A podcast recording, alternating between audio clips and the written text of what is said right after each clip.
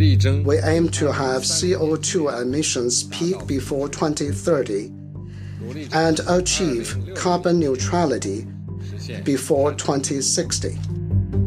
Das war die Stimme plus Übersetzer von Xi Jinping, Generalsekretär der Kommunistischen Partei Chinas. Seit vielen Jahren wiederholt er, dass China erst bis 2060 klimaneutral werden soll, als eines der letzten Länder der Erde. Xi wird das als jetzt 70-Jähriger vermutlich nicht mehr erleben, sondern das Land weiterhin als größten Treibhausgasproduzenten der Welt in absoluten Zahlen gesehen regieren. Aber die Trendwende, die wird nun offenbar schneller kommen als angenommen, deutlich vor 2030. Deutschlandfunk Kultur Weltzeit ich bin André Zanto, hallo. China hat allein inzwischen rund 40 Prozent der globalen Photovoltaikkapazitäten aufgebaut. Das ist eine von vielen Zahlen, die sich unser Peking-Korrespondent Benjamin Eisel zusammen mit Experten angeschaut hat, mit erstaunlichen Erkenntnissen. Eigentlich sind Beobachter davon ausgegangen, dass China bis zum Ende dieses Jahrzehnts Jahr für Jahr mehr CO2 ausstoßen wird. Erst nach 2030 sollten die Emissionen zurückgehen, hatte die kommunistische Regierung berechnet. Inzwischen erwarten die meisten Fachleute allerdings, dass der Höhepunkt des CO2-Ausstoßes deutlich früher erreicht wird. This assessment is uh, made based on a few important factors. Lee Shore befasst sich beim Think Tank Asia Society in Washington DC mit den Themen China und Klimaschutz. Er sieht mehrere Gründe für die Trendwende. Number one, China's economy is slowing down quite a bit. Der erste Grund dafür ist, dass sich die Wirtschaft in China abkühlt. Der Bedarf an energieintensiven Gütern wie Zement und Stahl nimmt ebenfalls ab. Das hilft, den CO2-Ausstoß zu stabilisieren. Nummer zwei, Chinas Bevölkerung wächst nicht mehr. Und der dritte Grund, ganz klar, die rasante Entwicklung und Anwendung von klimafreundlicher, sauberer Energie und Technologie.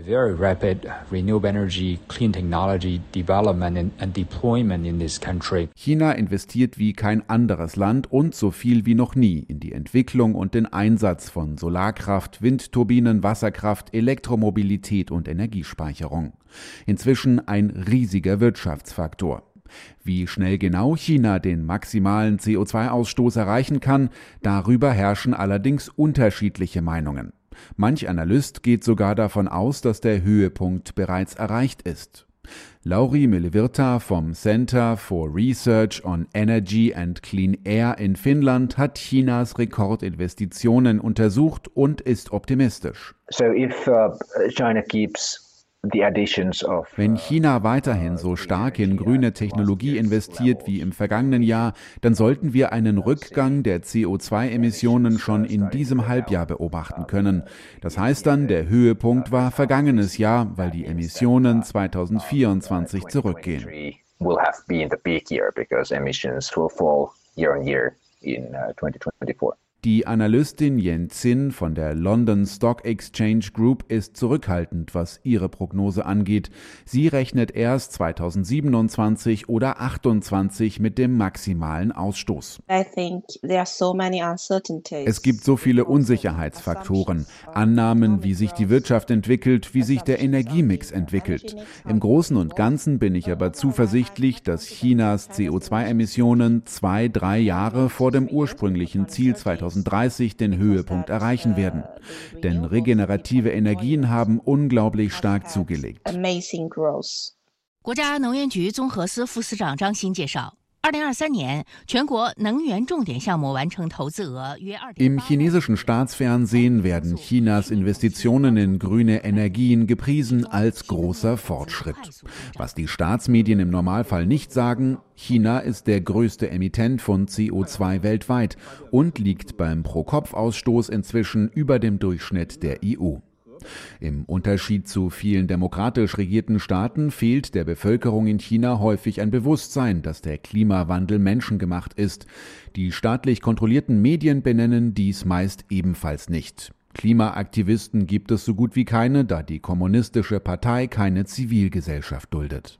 Li Shuo vom Think Tank Asia Society sieht eine Chance für China in den grünen Technologien, schneller klimafreundlich zu werden. Er sagt aber auch, selbst wenn der Höhepunkt früher kommt, sei dies kein Grund, sich zurückzulehnen. Es fehle ein Ausstiegsszenario für die fossilen Brennstoffe. Das Land baut noch neue Kohlekraftwerke und China ist weiterhin sehr abhängig von Kohle. Das sind Punkte, die besorgniserregend sind und China muss das angehen. Bis heute fehlt ein klarer Plan, wie China die angestrebte Klimaneutralität im Jahr 2060 erreichen will. Die Energieexpertin Jenzin rechnet damit, dass die CO2-Emissionen erstmal eine ganze Weile auf hohem Niveau verharren werden, im Gegensatz zu Industriestaaten, die den Höhepunkt schon hinter sich haben. Also es gibt nach wie vor eine riesige Bevölkerung und einen steigenden Energiebedarf. Das heißt, China braucht nach wie vor fossile Brennstoffe und erneuerbare Energien. Ich gehe davon aus, dass wir selbst wenn China den Höhepunkt erreicht, ein langes Plateau sehen werden, bevor es mit den CO2-Emissionen nach unten geht. Chinas massive Investitionen in grüne Technologien haben noch einen weiteren Effekt. Sie stützen die Wirtschaft des Landes. 5,2 Prozent Wirtschaftswachstum im Jahr 2023. Mitte Januar gab Chinas Ministerpräsident Li Qiang diese Zahl auf dem Weltwirtschaftsforum in Davos bekannt. Mehr als das Ziel der Regierung von rund 5 Prozent verkündete er stolz, Chinas Wirtschaft mache ständig Fortschritte. Dabei läuft es eigentlich gar nicht so rund für Chinas Wirtschaft. Nach dem Ende der strikten Null-Covid-Politik erholt sich die zweitgrößte Volkswirtschaft der Welt nur schleppend. Der hochverschuldete chinesische Bausektor steckt massiv in der Krise, früher einer der Haupttreiber des Wachstums. Der Binnenkonsum und die weltweite Nachfrage stocken. Die Volksrepublik an der Schwelle zur Deflation, viele vor allem junge Leute ohne Job. Der finnische Analyst Lauri Milivirta kommt zu dem Schluss, ohne Chinas massive Investitionen in grüne Technologien hätte die Volksrepublik niemals ein Wachstum von 5,2 Prozent erreicht. Uh, Investiert wurde sowohl in den Einsatz uh, sauberer Technologien, insbesondere Solarenergie und Elektrofahrzeuge, als auch in die Produktion. So wurde die Herstellung von Batterien, Solarmodulen, Elektrofahrzeugen und vielen anderen Technologien massiv ausgeweitet. Wir schätzen, dass all das im vergangenen Jahr 40 Prozent zum Wachstum des chinesischen Bruttoinlandsprodukts beigetragen hat. Ohne diesen Zuwachs bei den sauberen Energien hätte das Wachstum 3 Prozent betragen und nicht 5,2 Prozent. Die Preise für Solarzellen, Windturbinen, Batterien und Elektrofahrzeuge dürften wegen der Überkapazitäten aus China auf dem Weltmarkt in absehbarer Zeit weiter sinken. Unter anderem in Europa wird das mit Sorge betrachtet. Die EU-Kommission hat bereits eine Untersuchung eingeleitet wegen mutmaßlicher wettbewerbsverzerrender Subventionen für E-Autos in China.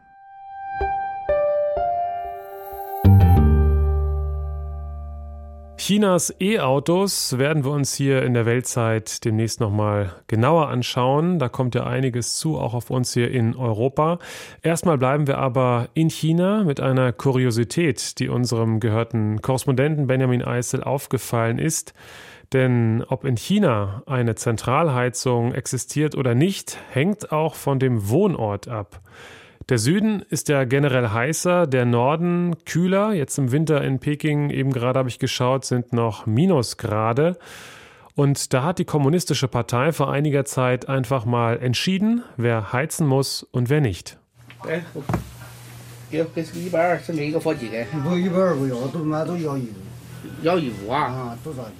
Ein kleiner Laden für Waren des täglichen Bedarfs im Stadtzentrum von Xinjiang. Ein Mann kauft Zigaretten.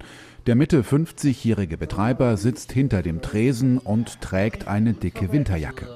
Neben ihm glüht ein kleiner Heizstrahler in orangenem Licht, kann aber nur wenig gegen die Kälte ausrichten. Draußen sind es ein paar Grad über Null, drinnen im Laden ist es kaum wärmer. Wenn es kalt ist, nutze ich einfach diese Infrarotheizung, sonst kann ich nichts machen. Die Stadt hat es nicht geschafft, Heizungen zu installieren. Hier dauert der Winter auch nicht so lang. Jetzt ist es gar nicht mehr so kalt. Vor ein paar Tagen war es noch kälter. Der Mann wohnt auch, wie viele Ladenbetreiber in China, in seinem Geschäft. Er schläft in einem Hinterraum. An die Kälte habe er sich gewöhnt. Im Winter finde ich es gar nicht so kalt drinnen. In der Nacht beim Schlafen reicht die Bettdecke. Am Tag nutzen wir diesen Heizstrahler. In den 1950er Jahren hatte die kommunistische Regierung entschieden, im kalten Norden Chinas Heizungssysteme mit zentraler Fernwärmeversorgung zu bauen. Der wärmere Süden sollte keine Zentralheizungen bekommen. Auch wenn es Ausnahmen gibt, im Grunde genommen besteht die Teilung bis heute. Der Heizungsäquator verläuft in der Nähe des 33. Breitengrades entlang des Huai-Flusses und der Zinberge. Diese Linie wird deswegen auch Xinhuai-Linie genannt. Die Stadt Xinjiang im Landesteil Henan befindet sich südlich des Flusses und damit auch südlich der Zentralheizungsgrenze in China. Besuch in einem Hochhaus. Es ärgere sie, dass es in der Stadt Xinjiang keine Zentralheizung gibt, so diese 30-jährige Bewohnerin. Sie verstehe das nicht ganz. In ihrer 120 Quadratmeter großen Wohnung mitten im Stadtzentrum haben alle dicke Daunenjacken an und stapfen in Winterschuhen über den kalten Fliesenboden. Wem hier ist nicht kalt? Wir tragen dicke Jacken und wir schalten teilweise bei der Klimaanlage die Heizfunktion an. Aber das ist natürlich nicht so angenehm wie eine Zentralheizung. Dabei hat die Stadtverwaltung von Xinjiang versucht, in manchen Stadtvierteln Fernwärme nachträglich zu installieren, auch in diesem Bezirk, doch die Bewohner haben gegen die ihrer Ansicht nach zu hohen Kosten protestiert. Ich möchte auch eine Zentralheizung haben, aber in anderen Städten ist es billiger. In Xinjiang kostet es viel, das finde ich unfair. Die Stadt hat es versucht, aber die meisten Leute wollen es nicht. Wir sind doch eine kleine Stadt, unser Bedarf ist nicht groß. Allein die Installation kostet einen Haushalt Zehntausende Yuan. Wer kann sich das leisten?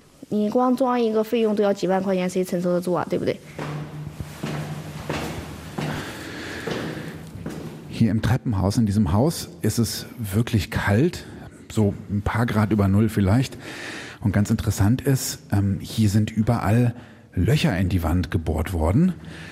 Und in diese Löcher sind zum Teil Rohre verlegt worden. Das sind Rohre, durch die mal warmes Wasser fließen sollte für eine Zentralheizung.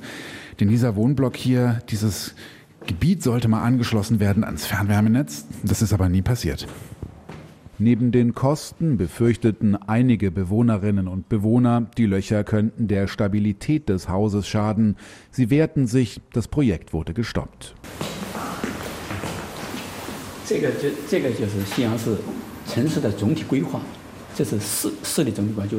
Besuch bei der Firma, die von der Stadtverwaltung den Auftrag bekommen hat, Xinjiang 30 Jahre lang mit Fernwärme zu versorgen. Der stellvertretende Manager Tsai Hong steht vor einer Stadtkarte und erklärt die Pläne. Abwärme eines schon bestehenden Stromkraftwerks soll über ein Leitungsnetz zu den Verbrauchern gebracht werden. 245 Yuan müsse jeder Haushalt pro Quadratmeter Wohnfläche einmalig zahlen, um ans Netz angeschlossen zu werden, umgerechnet etwa 30 Euro. Das sei mehr als in Städten nördlich der Heizungsgrenze, denn dort gebe es staatliche Subventionen, so Tsai Hong. Seine Firma dürfe außerdem nur aktiv werden, wenn sich mehr als die Hälfte der Bewohner eines Blocks für einen Anschluss an das Fernwärmenetz entscheiden. Die niedrigste Temperatur im Winter in Xinjiang liegt bei minus 7, 8 Grad. Dann gibt es aber auch Tage wie in diesem Jahr, da war es minus 12 Grad kalt. Unsere Luft hier ist feucht. Deshalb fühlt es sich kälter an als die trockene Kälte im Norden Chinas. Für ihn bedeutet der Anschluss an das Zentralheizungssystem eine große Verbesserung des Lebensstandards. 这个集中供暖，特别是对这个有老人有小孩的，这个是。 Für Familien mit älteren Menschen und Kindern ist Fernwärme die beste Lösung, weil man 24 Stunden am Tag mit Wärme versorgt wird. Die Temperatur bleibt konstant. Mit einer Klimaanlage oder einer individuellen Heizung werden manche Orte in der Wohnung nicht geheizt. Nur mit einer Zentralheizung ist es überall gemütlich warm. 呃，有些地方啊，但是这个集中供暖，它就可以 Wurde früher meist klimaschädliche Kohle genutzt für die Fernwärmeerzeugung in China, wird in den großen Städten zunehmend auf Gas gesetzt und auf Abwärme von Stromkraftwerken oder aus der Industrie. Das hat auch dazu beigetragen, dass in vielen Städten die Luftqualität deutlich besser geworden ist. Da die Fernwärme in China zentral gesteuert wird, kann man an den Heizkörpern meist nicht selbst nachregulieren. Wem es zu heiß wird in der Wohnung, der macht häufig das Fenster auf. Im Norden Chinas, in Städten wie Peking, Tianjin oder noch weiter nördlich, ist ein Leben ohne Zentralheizung im eisig kalten Winter nicht denkbar. Doch auch in südlicheren Millionenmetropolen wie Shanghai oder Hangzhou wird es im Winter häufig ziemlich kalt ohne Zentralheizung. Eine Wahl wie in der Stadt Xinjiang haben die Bewohnerinnen und Bewohner in den meisten Städten im Süden nicht. Neben der einmaligen Investition fallen für eine 100 Quadratmeter große Wohnung umgerechnet 300 Euro Heizkosten im Jahr an, rechnet Tsai Hong von der Heizungsfirma vor. Doch gerade jetzt, wo es wirtschaftlich nicht so gut laufe in China, müssten viele Leute sparen. Seine Firma hat deswegen weniger zu tun als erhofft. Die drei Jahre Pandemie haben schon einen großen Einfluss darauf, wie viel Geld die Leute haben oder auf ihre Jobsituation. Und dann kommen wir noch und wollen Geld für die Heizung. Ohne Corona, schätze ich, hätten wir schon in vielen Wohnblocks Fernwärme installieren können.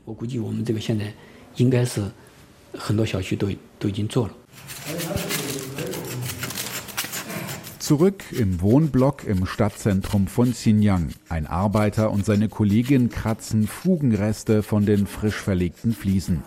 Die Wohnung ist komplett saniert worden. Alles hier ist bereits für den Anschluss an die Fernwärme vorbereitet. Unter dem Fliesenboden liegen Rohre für eine Fußbodenheizung. Angeschlossen sind sie nicht. Na klar, wenn man hier eine Heizung anschließen möchte, kostet es sicher nicht wenig. Ohne Heizung kann man den Winter ja auch überstehen. Mit Heizung ist es aber natürlich gemütlicher.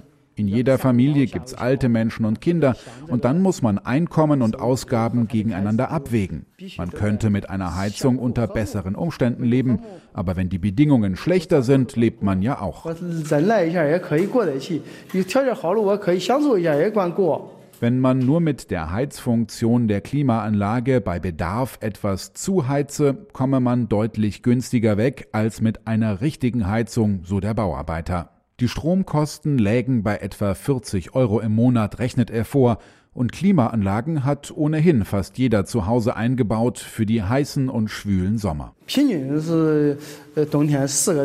Durchschnittlich dauert der Winter in Xinjiang etwa vier Monate. Mit einer Klimaanlage kommt man auf Kosten von rund 300 Yuan monatlich. Das ist einfach, günstig und praktisch. Abends zwei Stunden, in der Nacht abschalten, morgens dann wieder einschalten für zwei Stunden, wenn sich die Kinder anziehen. Und Erwachsene können die Kälte ohnehin gut aushalten. 夜间管哈，都早上小孩穿衣服的重点，正常大人还是受得了的。请您携带好随身物品下车。下车时。Fahrt mit dem Zug nach Jumadian. Die Stadt liegt etwa 100 Kilometer nördlich von Xinjiang. Die Fahrt dauert nur etwa 30 Minuten. Dort ergibt sich ein anderes Bild. Die Stadt liegt ebenfalls im Landesteil Henan, aber nördlich des Huai-Flusses und damit nördlich der Heizungsgrenze. Dort ist Zentralheizung vorgesehen. Zwar sind auch in Jumadien bislang nicht alle Häuser an die Fernwärme angeschlossen, doch das Netz wird ausgebaut. Zu Besuch in der Erdgeschosswohnung bei der 35-jährigen Ningmong. Kinderspielzeug liegt auf dem Boden. In der Ecke sitzt der Großvater und döst vor sich hin. Es ist mollig warm in der Wohnung, ein Digitalthermometer in der Ecke zeigt 23 Grad an. Ningmong erzählt, dass sie erst vor kurzem an das städtische Fernwärmenetz angeschlossen worden sind. Na klar, mit Zentralheizung ist es viel angenehmer. Ohne Heizung ist es sehr kalt. Früher hatten wir eine Gastherme, aber die hat die Wohnung auch nicht richtig warm bekommen. Wir fühlen uns sehr wohl jetzt. Für die Kinder ist die Luft auch nicht so trocken, wie wenn man zum Beispiel mit einer Klimaanlage heizt. Wir nutzen aber trotzdem noch einen Luftbefeuchter. Für ihre 120 Quadratmeter große Wohnung sei die Fernwärmeversorgung sogar günstiger als mit der alten Gastherme zu heizen. Und sowieso sei ihr der Komfort am wichtigsten. Deswegen freut sie sich über die neu gewonnene Wärme. Dass ein Fluss oder ein Gebirge entscheiden soll, ob man in China ans Heizungsnetz angeschlossen wird, mag der 35-jährigen Mutter nicht so ganz einleuchten. Ich finde, das Klima sollte entscheidend dafür sein, ob es Zentralheizung gibt oder nicht. An manchen Orten in Südchina ist es sehr kalt und feucht im Winter. Die brauchen doch auch eine Heizung, um es gemütlicher zu haben.